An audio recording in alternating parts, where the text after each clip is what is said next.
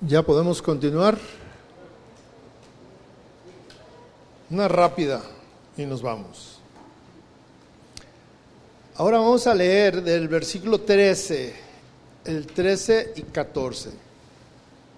Dice así, retén la forma de las sanas palabras que de mí oíste, en la fe y amor que es en Cristo Jesús guarda el buen depósito por el Espíritu Santo que mora en nosotros. Es segunda de Timoteo 1.13. Bien, ahora Pablo exhorta a Timoteo a mantener la integridad del mensaje cristiano que le había recibido. Retén la forma de las sanas palabras que de mí oíste. En la fe y amor que es en Cristo Jesús. El apóstol eh, no está demandando un apego ciego a una forma aceptada de palabras. En ese tiempo, por la naturaleza y la forma de vida eh, y el carácter de Timoteo, pudiera parecer sin embargo, Pablo no le está diciendo a Timoteo que debía de reproducir su enseñanza palabra por palabra, no, sino que le está diciendo, le habla que guarde la forma, el propósito, el sentido, ¿sí? en la cual fue, le fue dada. La palabra eh, eh, eh, es un modelo, ¿sí? es como cuando alguien va a, copiar una pintura, por ejemplo, eh, va a guardar la misma forma, ¿sí? Aunque le va a dar tal vez un toque personal, pero el propósito va a ser el mismo. Un bosquejo debe de tomar un bosquejo inicial para formar la base de la exposición. Es por eso que le dice, retén la forma de las sanas palabras. Es decir, que siempre eh, haya una, forma, un modelo, un, bosquejo, pero que en el fondo las palabras sean sanas de lo que tú vas a compartir. Timoteo o Pablo no le está diciendo a Timoteo que debería de repetir como loro el mensaje de, su mentor, sino él podía predicar la palabra de Dios con toda libertad, mientras que lo único que tenía que preocuparse es que la enseñanza se apegara al mensaje cristiano, que no sufriera ningún cambio. Y eso ha prevalecido hasta nuestros días. Este punto se recalca con mayor eh, plenitud en el versículo 14, cuando le dice, guarda el buen depósito por el Espíritu Santo que mora en nosotros. La versión popular de la Biblia traduce este versículo de la siguiente manera, con la ayuda del Espíritu Santo que vive en nosotros, cuida de la buena doctrina que te he confiado. Aquí podemos entender más claramente lo que habla, guarda el buen depósito que el Espíritu Santo, por el Espíritu Santo que muere en nosotros. Si nosotros leemos la otra versión, lo podemos entender con la ayuda del Espíritu Santo que vive en nosotros, cuida de la buena doctrina, es decir, el depósito, ¿sí? Que Dios te ha confiado. Al hablar de esta manera, entonces el apóstol está reconociendo que una de las grandes verdades en la experiencia cristiana de aquel que es eh, predicador, apóstol y maestro es la presencia del Espíritu Santo en su vida. ¿sí? Esos periodos de la vida de la iglesia, cuando el Espíritu Santo ha hecho evidente su presencia, son momentos de gran, de gran crecimiento, ¿sí? Porque cuando el Espíritu Santo o cuando el predicador le da oportunidad al Espíritu Santo de, de, ser inspirado, entonces viene la pureza de la palabra y viene el poder de la palabra. Estos dos elementos son importantes en la predicación. En la vida de un predicador, de un apóstol, de un maestro, de un pastor. Dos elementos indisolubles, ¿sí? la pureza de la palabra y el poder de la palabra. ¿Aquí vamos bien?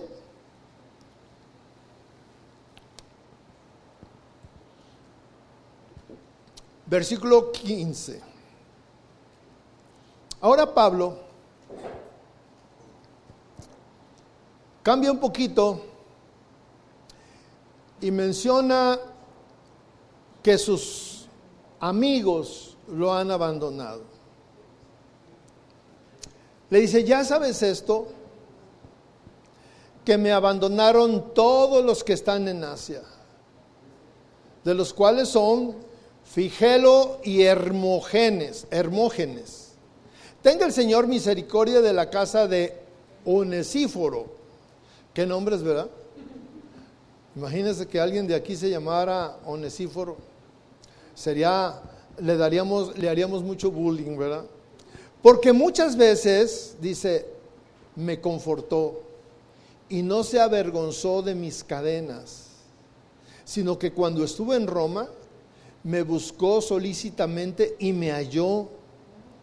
Concédele, Señor, que haya misericordia, cerca del Señor en aquel día.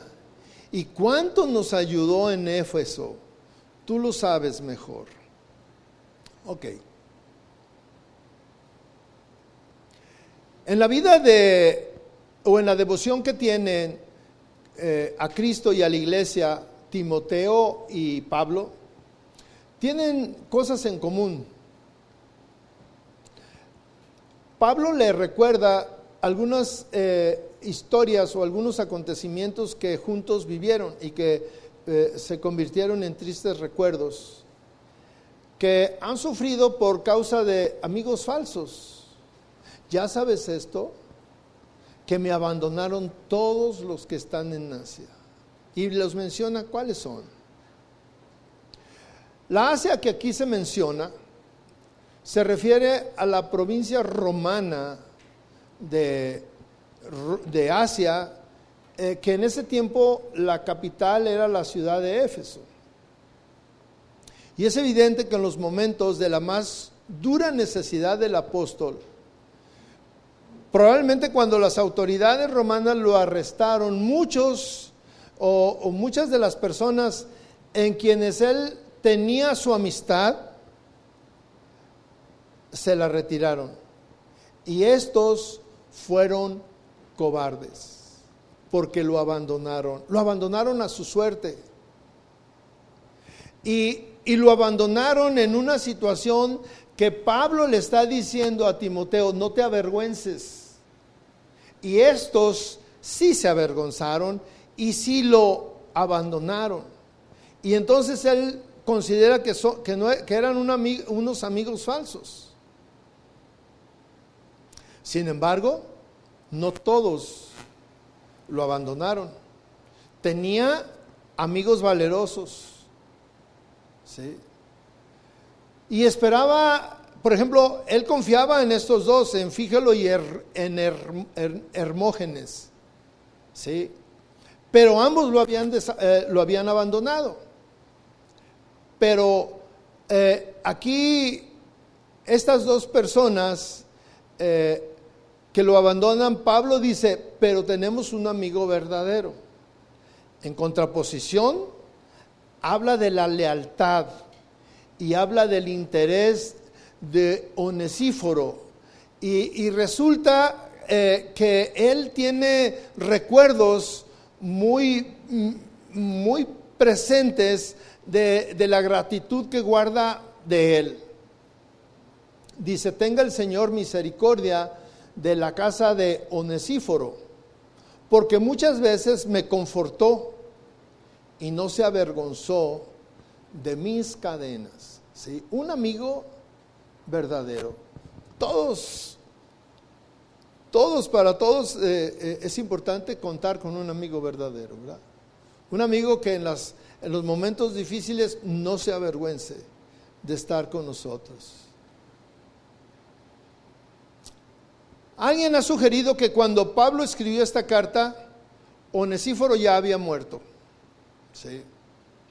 Y algunos creen que había perdido su vida a causa de su amistad, porque lo visitó en la prisión, en sus cadenas, y no se avergonzó, y eso lo llevó a que eh, él también perdiera la vida. Y, él perdió la vida no por la amistad de Pablo, fue una, fue una circunstancia, pero él perdió la vida porque él no se avergonzó del Evangelio. Y dice, muchas veces Onesíforo me confortó. Sí. Ese confortó es muchas veces me trajo alivio, demostrando así su fiel amistad y su hermandad cristiana.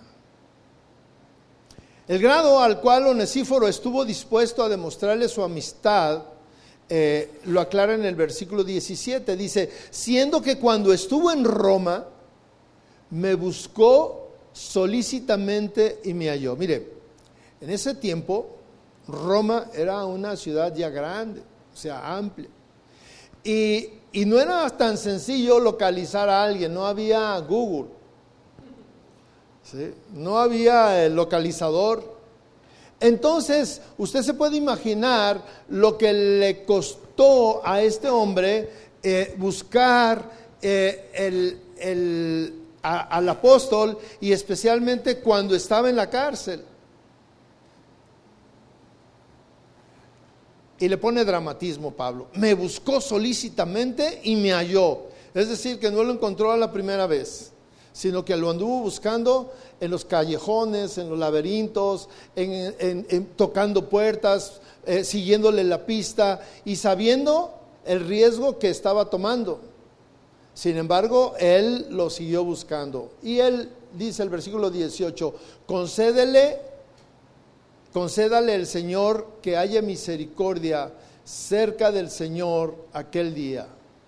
Y dice, ¿y cuánto nos ayudó en Éfeso? tú lo sabes mejor. La expresión aquel día eh, eh, especialmente o evidentemente se refiere al día del juicio. ¿sí?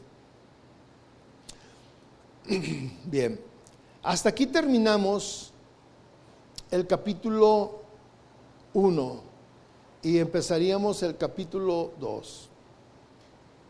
Y dice así, versículo 1, Timoteo, mi querido hijo, Sé fuerte por medio de la gracia que Dios te da en Cristo. Me has oído enseñar verdades que han sido confirmadas por muchos testigos confiables. Ahora enseña estas verdades a otras personas dignas de confianza, que estén capacitadas para transmitirlas a otros. Esto, este, esta, esta fracción de la escritura o esta recomendación es muy importante, mis hermanos, en nuestros días y cobra una dimensión muy grande. Aquí, aunque hay un contraste en, en la lealtad y el amor de Onesíforo, Onesíforo, ahora le habla a Timoteo eh, en un sentido de que se esfuerce no solamente en las cuestiones ah, naturales, vamos a decir, porque Onesíforo se preocupó eh, no en cuestiones espirituales, sino que le ayudó, lo confortó, estuvo en la cárcel, lo visitó y a causa de eso este, su, su desenlace fue que le costó la vida. Pero aquí le dice eh, a Timoteo, hijo mío, esfuérzate en la gracia que es en Cristo Jesús. Hijo mío, debe ser fuerte. Pablo le había recordado a Timoteo ya anteriormente su ordenación y los votos que había hecho.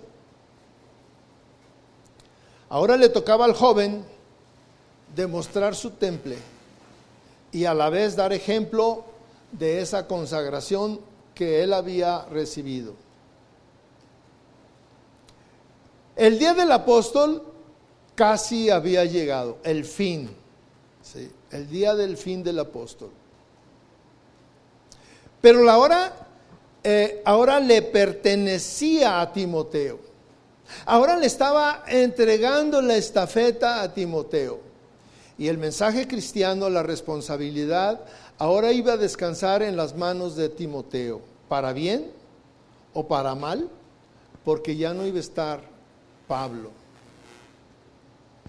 Sin embargo, eh, Timoteo no podía seguir adelante por sus propias fuerzas, sino por gracia.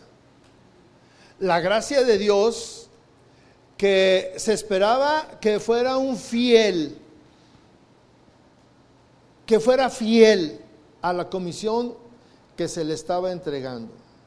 Pablo miraba más allá del día presente en el que Timoteo ahora era el custodio de salvación. Porque hay una parte aquí donde le, está diciendo de lo que él era ahorita. Sin embargo, eh, también le dice que debería de fijar su mirada en la integridad futura de a quien le iban a depositar la verdad que a él le estaban encomendando en ese, en ese momento. Lo que has oído de mí ante muchos testigos. ¿Sí? Esto encarga a hombres fieles. ¿sí? Aquí está. Tú estás recibiendo lo que has oído de mí. Y fíjese en el versículo 2, quiero regresarme un poquito. Me has oído enseñar verdades. Pablo, eh, en su caminar diario con Timoteo juntos predicando, le dice, tú me, has escuchado, tú me has oído enseñar verdades. Estas verdades han sido confirmadas por muchos testigos. Lo que Pablo le enseñó había sido confirmado. No eran eh, eh, historias que, eran, que se convertían en fábulas, sino que eran verdades. ¿sí? Una verdad es algo real. Una verdad es algo que es confirmado y en este caso era confirmado por muchos testigos y le dice, ahora enseña estas verdades. Lo que oíste de mí, lo que aprendiste de mí, dice, ahora enséñalo a otros. Esta es una recomendación, bueno,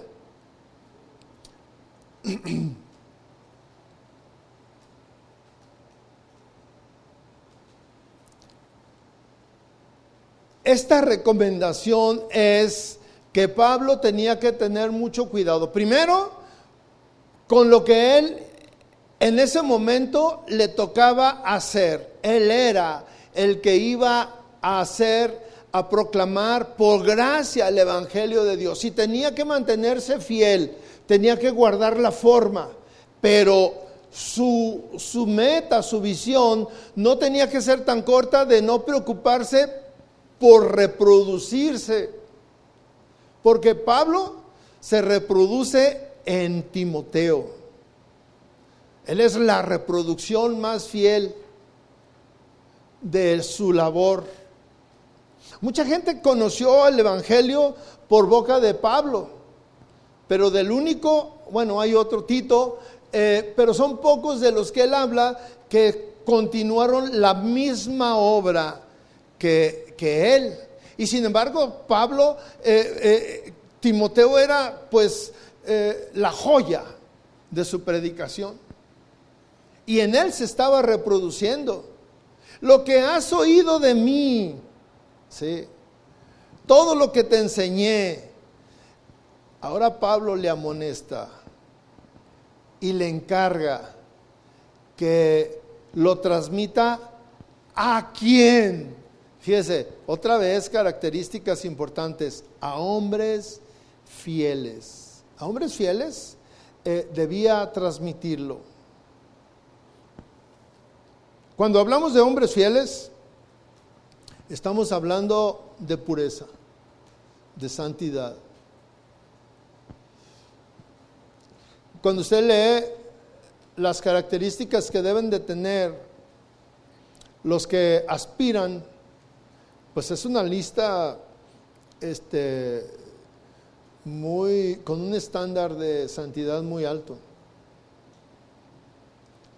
Porque ellos van a ser los portadores del mensaje, del Evangelio, de algo, una visión que es eterna, que conduce a la eternidad. No se trata de una, de, una profesión, porque mire, eh, el cristianismo que, que, hoy se predica muchas veces eh, no trasciende y no se alcanza a transmitir el, la visión de Cristo.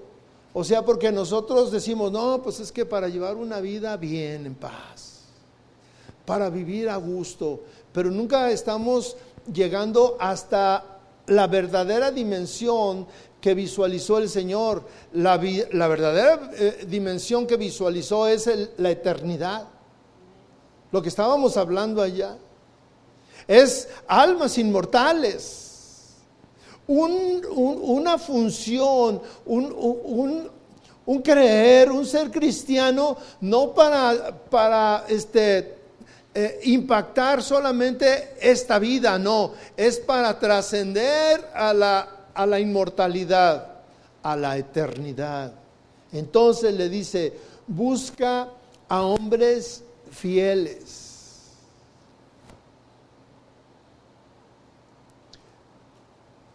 Sí, sí.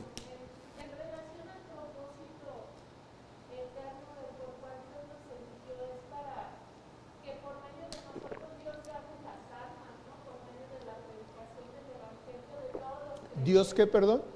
Dios gane las almas. ¿Guarde? gane. Gane, ok, perdón. O las atraerá a sí mismas, porque Jesús dijo que Él no vino a perder las almas, sino a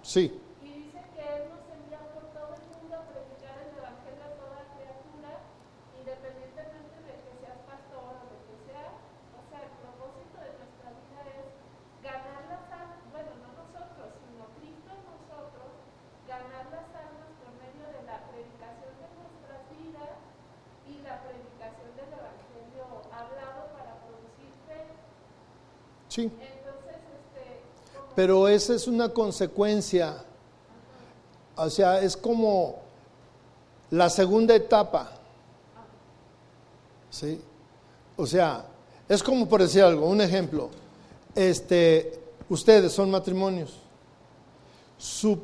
o sea, lo que, los, lo que los lleva a casarse es unir sus vidas y ser uno. Ese es el propósito fundamental del matrimonio. La segunda etapa es tener hijos y reproducirse. Pero no se pueden casar. Bueno, hay que casarnos porque tenemos, o sea, tenemos que tener hijos, pero no están cumpliendo el primer requisito y no están trabajando por ser uno solo, sino que están su visión dice, no, es que tenemos que tener hijos. Entonces, un cristiano que se hace cristiano porque dice, no, es que tenemos que predicar. ¿Y tu vida? ¿Y tu vida? O sea, lo más importante es tu vida.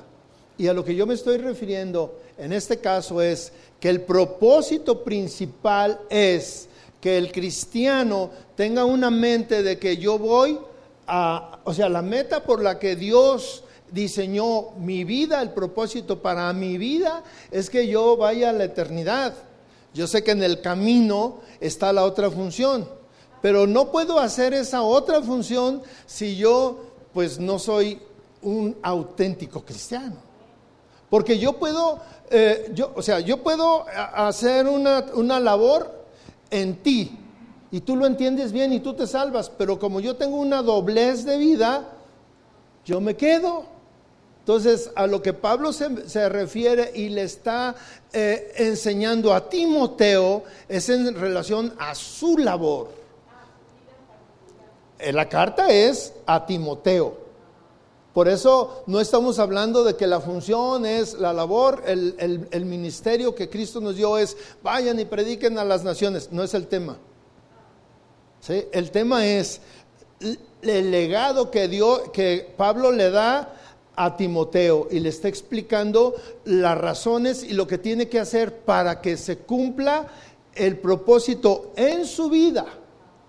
Como primero, como persona, no seas cobarde, porque Dios te ha dado un espíritu diferente del cobarde, de poder, de amor, de dominio propio. Y luego le dice, este, eh, oh, eh, mantén la pureza del evangelio que se te encomendó. Si tú te fijas, todo va en relación a, a su vida personal. Pero luego le dice ahora, y ahora busca hombres fieles, porque lo que, lo que yo te di a ti, porque yo me reproduje en ti, entonces tú tienes que reproducirte en otros.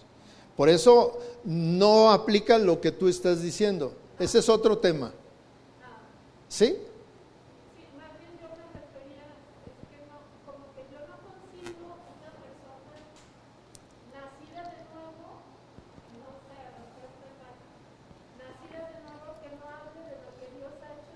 Pero no es el tema.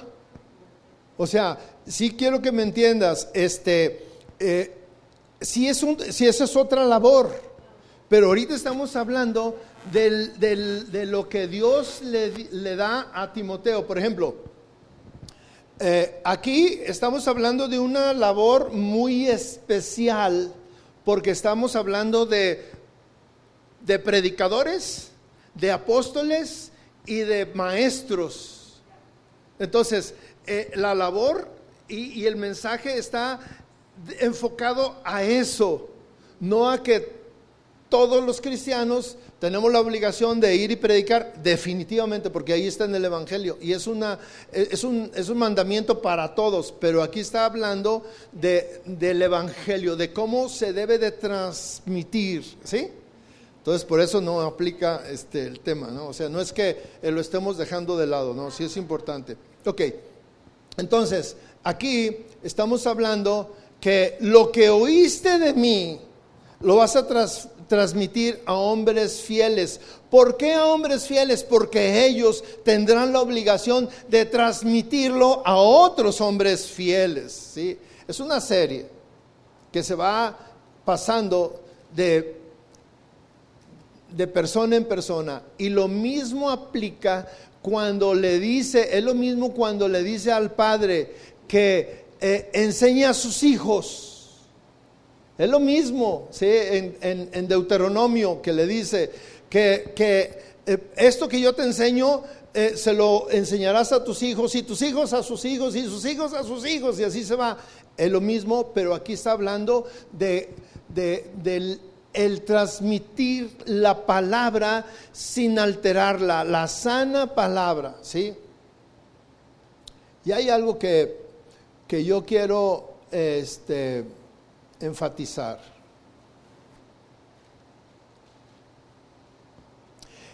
Dice, enseña estas verdades a otras personas dignas de confianza. Eso dice la nueva traducción viviente. Y yo la, la tomé porque eh, para mí me deja muy claro lo que dice. Timoteo, mi hijo querido, esto no es la traducción de la Reina Valera, esta es la de la, de, la traducción viviente, dice. Timoteo, mi querido hijo, fíjese bien, sé fuerte por medio de la gracia que Dios te da en Cristo Jesús. Ahí viene la fortaleza, por gracia en Cristo Jesús. Y dice, me has oído enseñar verdades, porque Pablo enseñaba verdades. Me han sido confirmadas esas verdades por muchos testigos. Y ahora le dice, ahora enseña estas verdades a otras personas. ¿sí? Dignas de confianza. Y lo que quiero enfatizar es lo siguiente, que estén capacitadas para transmitirlas a otros. Esto es bien importante, que estén capacitados para enseñar. ¿sí? Todo el mundo quiere enseñar, pero no todos son capacitados para enseñar, para transmitir esta enseñanza, porque es algo delicado, porque es algo que no debe de perder la forma. Mire, le voy a decir este, una, una doctrina que perdió la forma.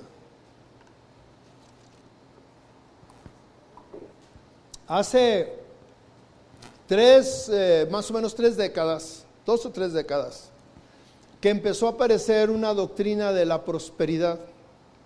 Y esa es una deformación de la palabra de Dios. Tomaron unos versículos y los deformaron. Eh, cuando habla de que eh, eh, la palabra de Dios dice, lo que siembras, cosechas. El que siembra cosecha. Lo que siembra recibes. Y ellos que dicen, alguien necesitado y alguien que deformó el Evangelio por la mente torcida, dice, le dice a, los, a, su iglesia, si usted siembra en el reino, Dios le va a multiplicar. Y los muchos fueron confundidos y sembraron. Ayer estaba, estaba comiendo con una persona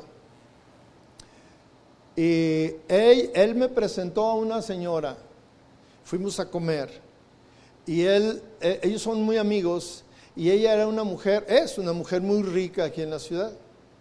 Y me llevó y estábamos platicando, y entonces me preguntan, oye, ¿tú qué opinas eh, o, tú qué enseñas ahí en tu iglesia acerca de, del dar para recibir?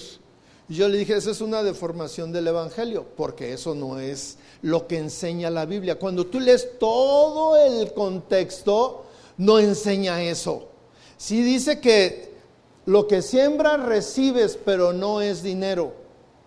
Si siembras eh, iniquidad, recibirás iniquidad. O sea, eso es lo que se refiere.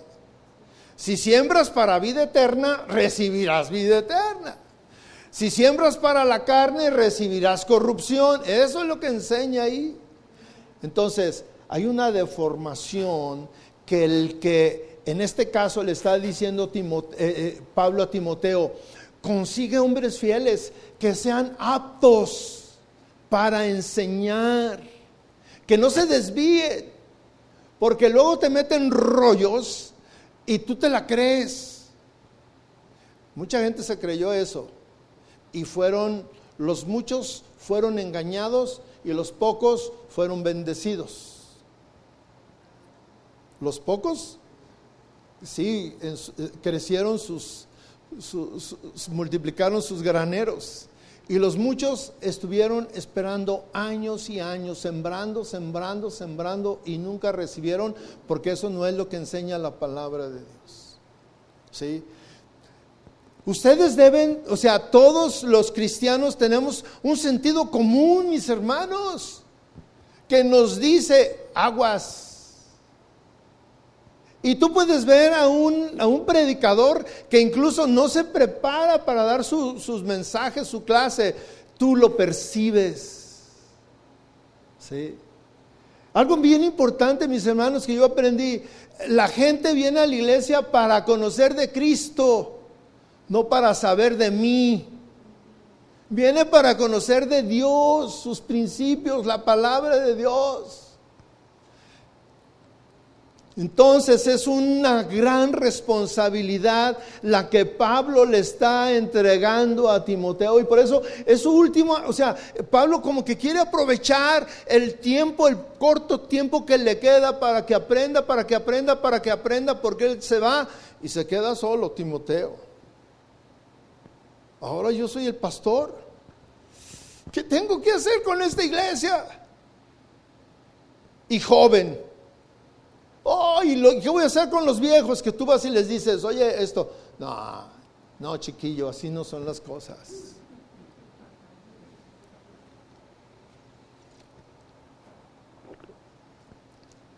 Uno de los requisitos para ser maestro es que sea apto para enseñar. Cuentan, le voy a contar este ejemplo. Cuentan que había una persona que este, quería ser predicador y quería ser predicador y se esforzaba por ser predicador.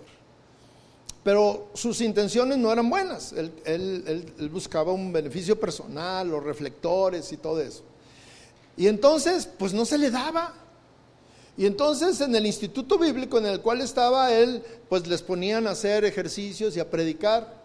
Y, y luego lo pusieron en una iglesia y la gente se dormía. Porque era enfadoso.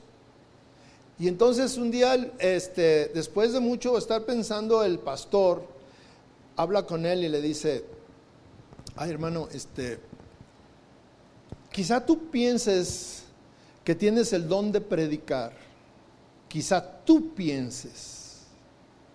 Le dijo, pero la congregación no tiene el don de escucharte. ¿Sí? Le, se la cambió, para que no se sintiera mal. Pero es muy importante, mis hermanos, y los que nos paramos aquí tenemos una gran, gran responsabilidad, porque no venimos a entretenerlos, venimos a enseñarlos, a enseñarles los principios bíblicos que están aquí, y que en este caso Pablo le dejó a Timoteo. Y entonces, versículo 3, le dice, soporta el sufrimiento junto conmigo como un buen soldado de Cristo Jesús. Ningún soldado se enreda en los asuntos de la vida civil, porque de ser así, no podría agradar al oficial que lo reclutó. Fíjese, vea cómo le dice, eh, escoge a, hombres fieles, aptos para enseñar. Ok. Y aquí le dice el versículo 3, Pablo eh, va a, a, buscar, o sea, cómo va a buscar y a preparar un buen soldado. Y aquí va a usar un ejemplo, una parábola de un soldado de Jesucristo. ¿sí? Pablo, antes de, andar correteando a los cristianos, era, le gustaba la milicia. ¿sí? Eh, él tenía en su, eh, en su mente principios militares. ¿sí? Entonces, eh, él en este caso le está diciendo un ejemplo y usa el símil de cómo se prepara un soldado. Y aquí le dice cómo debe prepararse un líder cristiano para llevar a cabo la tarea que se le encomendó. Una de las primeras eh, cosas es, sufre soporta el sufrimiento conmigo como un buen soldado en Cristo Jesús. Un soldado sufre penalidades. En la vida natural, un soldado sufre penalidades. En los siguientes versículos vamos a ver que el apóstol le emplea tres analogías. El soldado, el que lucha en una competencia deportiva y el labrador. La analogía militar era la favorita de Pablo, porque él tenía principios militares. Él se inclinaba por lo militar. Además, eh, ellos vivían en el imperio romano y a los soldados romanos se le veía por todas partes. Y todos entendían y conocían cómo era la vida de un soldado romano. Y esta usa esta analogía para comparar la vida de los soldados con la vida de un soldado cristiano. Pablo, eh, eh, eh, Timoteo era un soldado cristiano. Un pastor es un soldado cristiano. Está sujeto a, una, vida y debe de sufrir penalidades de la misma manera que eh, un soldado sufre. A un soldado eh, eh, o un soldado está, familiarizado con las demandas propias de un soldado.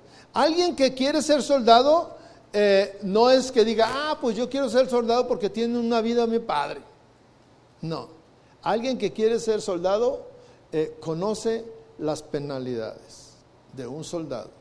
Tiene que demostrar valor, tiene que demostrar algunas aptitudes para ser soldado. Fíjese,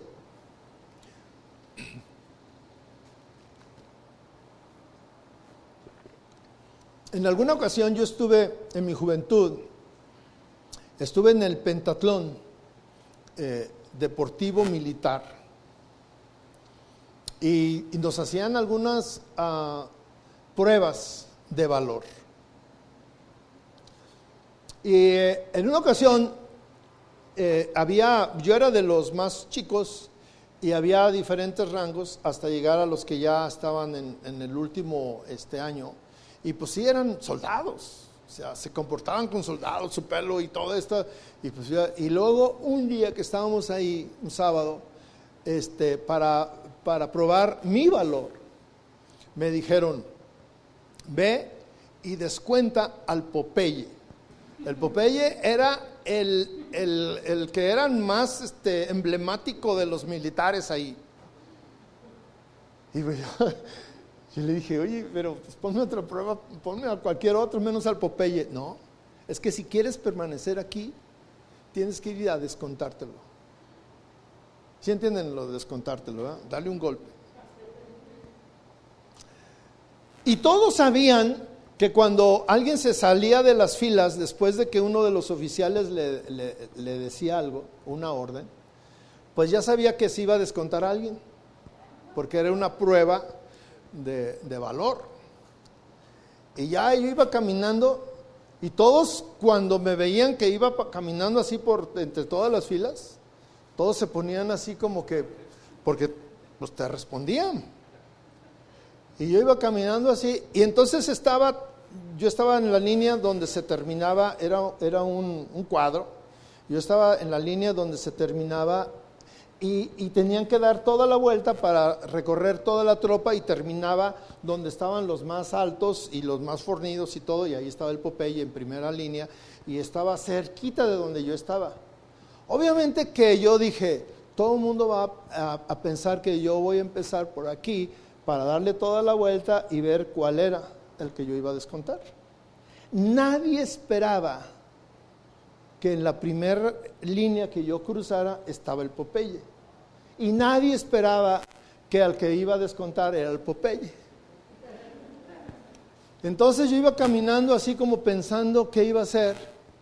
Y el Popeye estaba así en, posición de, firmes y, estaba, pues él esperando que yo pasara y siguiera para allá, a ver a quién iba a descontar. Entonces paso con donde él estaba y, y él estaba bien confiado. Y cuando ya iba pasando me volteo y ¡pum! le pego y corro. Y lo sorprendí de tal manera que, y, el, el, oficial me aplaudió, me dijo, eso, así. Y les dijo, todos esperaban que se fuera por allá. Pero si él hubiera ido por allá, el último que en la línea era el Popeye. Y si no había descontado a nadie, pues obviamente que iba a descontar al Popeye. Y como le hice al revés, y yo estaba por acá, al final fui y le dije, oye, discúlpame. Me dijo, no, no te preocupes. Yo sé que eso es. En otra ocasión nos trajeron aquí a la unidad deportiva. Nos subieron al, trampolín hasta, hasta el último. Y yo, pues ahí, aquí crecí en la, en la unidad deportiva. Y yo iba a, nadar ahí, pero nunca, sí me, me aventaba del primer trampolín y, parado, nunca me aventaba. Pero el último, yo nunca me había subido, me daba miedo. Y nos subieron y nos dijeron, aviéntense. Y yo estaba ahí y dije, no. Y los oficiales dijeron, y mire, a muchos los daban de baja porque no soportaban, no tenían el valor. Y yo estaba ahí y estaba platicando con un otro cuate y yo los veía que se acercaban y se regresaban. Y lo decían, aviéntese. Y se acercaban y se regresaban. Y yo dije, yo los veía cómo estaban sufriendo y yo dije, bueno, ¿qué quiero? ¿realmente quiero seguir aquí o mejor me bajo? Y que me agarro corriendo y brinco. No lo pensé, dije, si, me, si veo, con todo el miedo, mire, cuando venía cayendo, yo sentía que se me estaban quedando atrás el corazón, el cerebro, los intestinos, todo. Caí, me di un golpe como no se imagina. Y salí. Permanecí. Y Pablo usa y dice, debes de soportar las penalidades de ser cristiano. Ser cristiano, y estoy hablando no de un cristiano normal, repitiendo, no es un cristiano normal, es un apóstol, es un predicador y es un maestro. Implica, implica algunas penalidades. ¿sí? El soldado sufre penalidades. Y dice, eh, dice, el apóstol, acepta las dificultades, acepta las privaciones, acepta los peligros sin quejarte. Porque es tu responsabilidad de pertenecer como soldado al ejército de Cristo. ¿Sí? El apóstol extiende la analogía en el versículo 4. Dice, ninguno que milita se enreda en los negocios de la vida a fin de agradar a aquel que lo tomó por soldado. Sería difícil hallar otra analogía más apta que esta para explicar la consagración que se le demanda a un soldado cristiano. Cuando se alista un, candidato a ser soldado, lo primero que tiene que hacer es separarse de la sociedad con la que ha estado familiarizado toda su vida. Vas y te, y te meten a un cuartel, te separan de la sociedad y vas a estar ahí acuartelado mucho tiempo. ¿Sí? Alguien que quiere servir a Cristo debe de estar dispuesto a separarse de la sociedad, a empezar a cambiar sus costumbres, sus las cosas que le agradan. Cuando alguien es, es enrolado en el ejército, lo introducen en una nueva comunidad altamente especializada. Fíjese bien lo que le pasa. Lo, despojan de su ropa de civil. Le van a poner un uniforme que le provee el gobierno y que muchas veces no les gusta. Le cortan el pelo de una manera pues característica de un militar. ¿sí? Entra y sale del, del cuartel únicamente cuando le dan permiso. Duerme donde le ordenan que duerma y cuando le ordenan que duerma. Sí.